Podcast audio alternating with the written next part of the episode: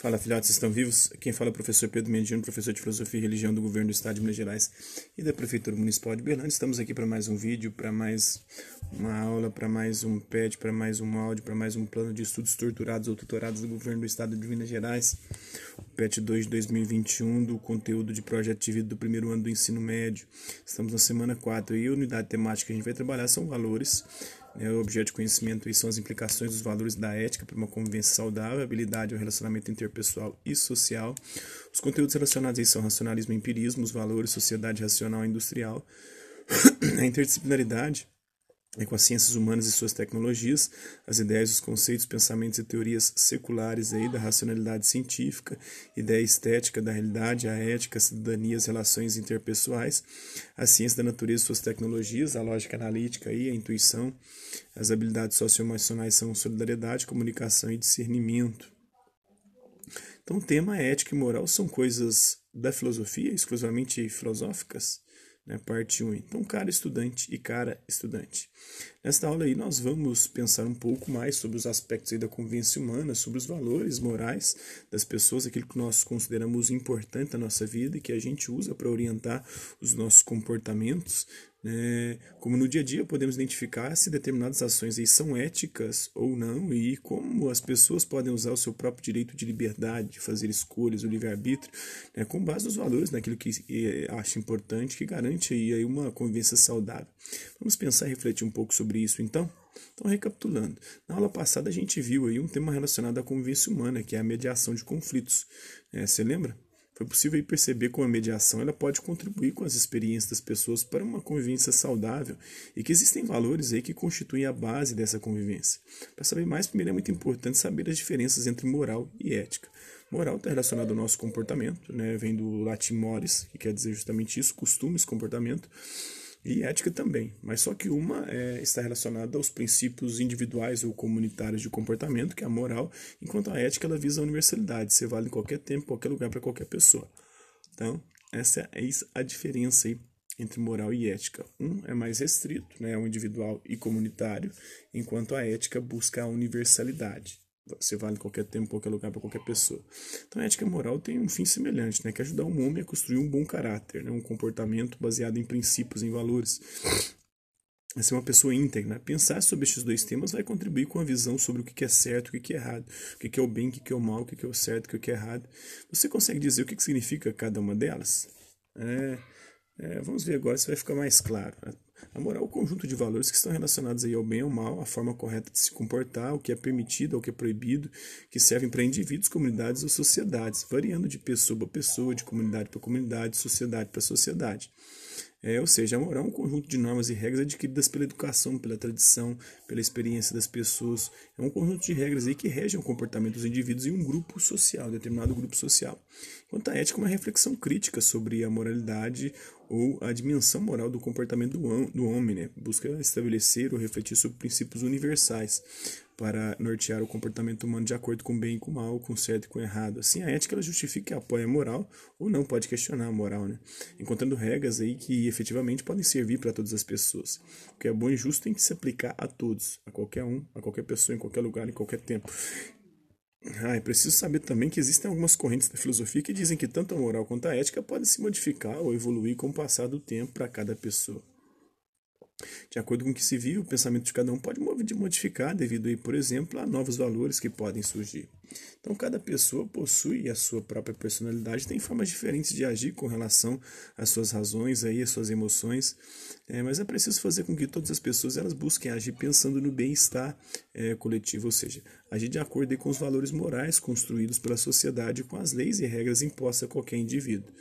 Então, atividades aí, sabendo que a ética é fruto da reflexão e dos costumes, das virtudes e dos hábitos gerados pelo caráter dos indivíduos, é, vamos é, ver algumas perguntas aqui e procurar responder a elas, né?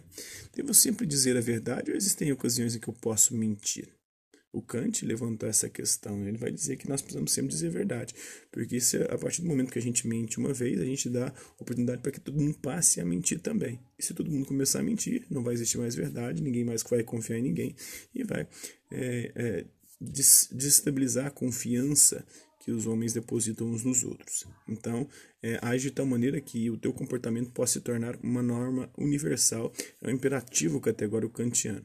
Então, você deve pensar, se eu mentir é, e todo mundo começar a mentir, se eu mentir eu vou dar liberdade porque todo mundo também começa a mentir. Se todo mundo começar a mentir, não vai haver mais confiança entre os seres humanos, não vai dar mais para estabelecer qualquer tipo de relação confiável. Devo ajudar um amigo em perigo, mesmo correndo risco de morte? Outra coisa aí é um questionamento interessante, né? Será que eu tenho o dever de ajudar o outro mesmo é, se ajudando o outro eu estarei colocando a minha vida em risco? É, e é, diante de uma situação onde a minha vida ou de um bandido, por exemplo, a legítima defesa ela deve ser permitida, eu posso matar, é, porque é, proibido matar. E o Kant dizia, é proibido matar, mas a partir do momento que eu mato um, eu vou dar liberdade para todo mundo passe a matar. Age de tal maneira que o seu, seu comportamento possa se tornar uma, norma universal. Se todo mundo começar a matar, não vai sobrar mais ninguém no planeta, né? É como dizia o Mahatma Gandhi, olho por olho, dente por dente, né? O mundo vai ficar cego banguelo. E se for vida por vida, não vai sobrar ninguém no planeta, porque quando eu mato um, eu dou o direito para que o outro venha me mate, que, eu, que quem me matou dá o direito para que o outro vá e o mate, e assim vai até não sobrar ninguém no planeta, ou só uma, uma última pessoa, né? Então devo ajudar um amigo em perigo mesmo correndo risco de morte? Será? Será que eu devo falar a verdade sempre ou tem alguma coisa que eu posso mentir? Por exemplo, dá para pegar aqui, né? É, um amigo meu é, está sendo procurado por bandidos que querem matá-lo. Né? É, se eu falar a verdade onde ele está e eu sei onde ele está, eles podem matar o meu amigo.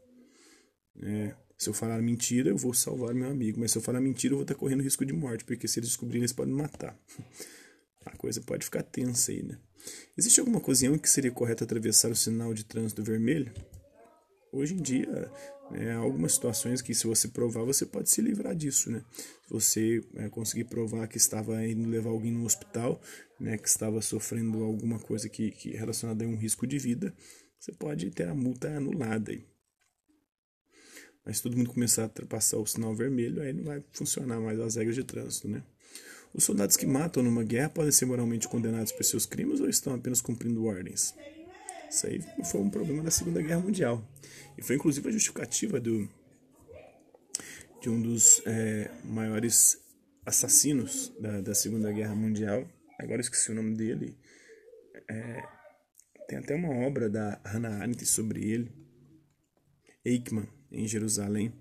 O julgamento dele, em que ele dizia lá que ele estava só cumprindo ordens em nome de cumprir ordens, é, é, é, a responsabilidade sai dele e, e passa a estar sob quem é, orientou as ordens? Como é que funciona? Igual os policiais recentemente, num protesto aqui no Brasil, né, com a ordem do seu capitão, do, do, do, daquele que estava à frente do batalhão, eles atiraram contra os manifestantes. É, claro que não foi balas de, de de armas de fogo, mas com balas de borracha, e acertou o olho de um sujeito que nem estava na manifestação e ele ficou cego.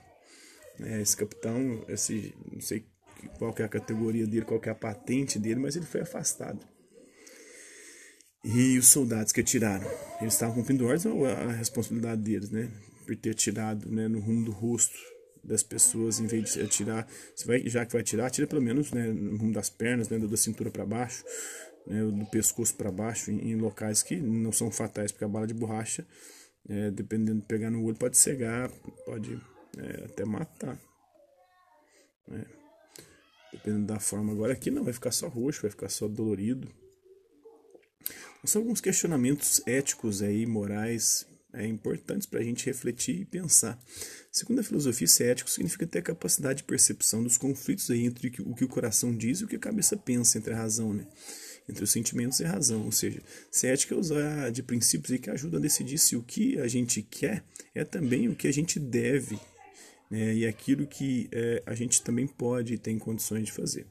Então, cite alguns exemplos de decisões que você já tomou, explicando aí se for orientados mais pela emoção, mais pela razão, e justifique sua resposta. Né?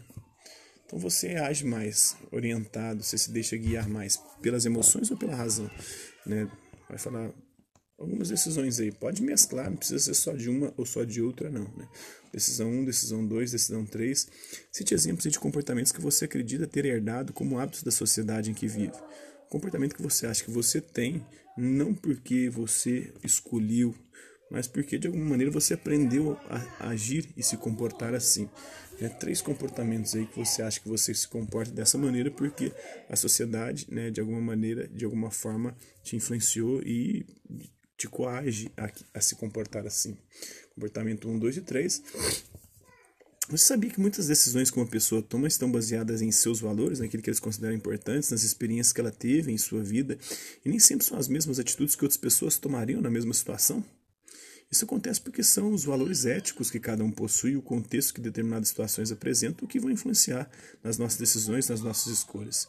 Espero aí que nessa aula a gente possa refletir aí sobre as decisões que as pessoas tomam em suas vidas, que estão diretamente relacionadas ao que elas entendem sobre moral e ética.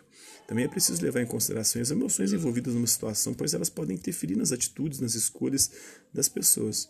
Sobre isso aí, é, você já deve ter ouvido falar, alguém falar aí que no calor do momento tomou decisão e que quando ela refletiu sobre o que aconteceu, ela disse que se tivesse a oportunidade de voltar atrás, talvez não teria feito a, da mesma forma, não é verdade? Todo mundo já teve uma situação assim, né? Que se tivesse pensado melhor, se tivesse refletido mais, não teria tomado aquela decisão, não teria feito a merda, a cagada, né?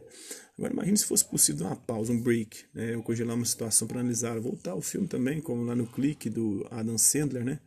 Para analisá-la com tranquilidade e poder tomar as melhores decisões. Seria perfeito, não é mesmo? É sobre isso que a próxima aula vai tratar. Vamos falar sobre isso na próxima aula.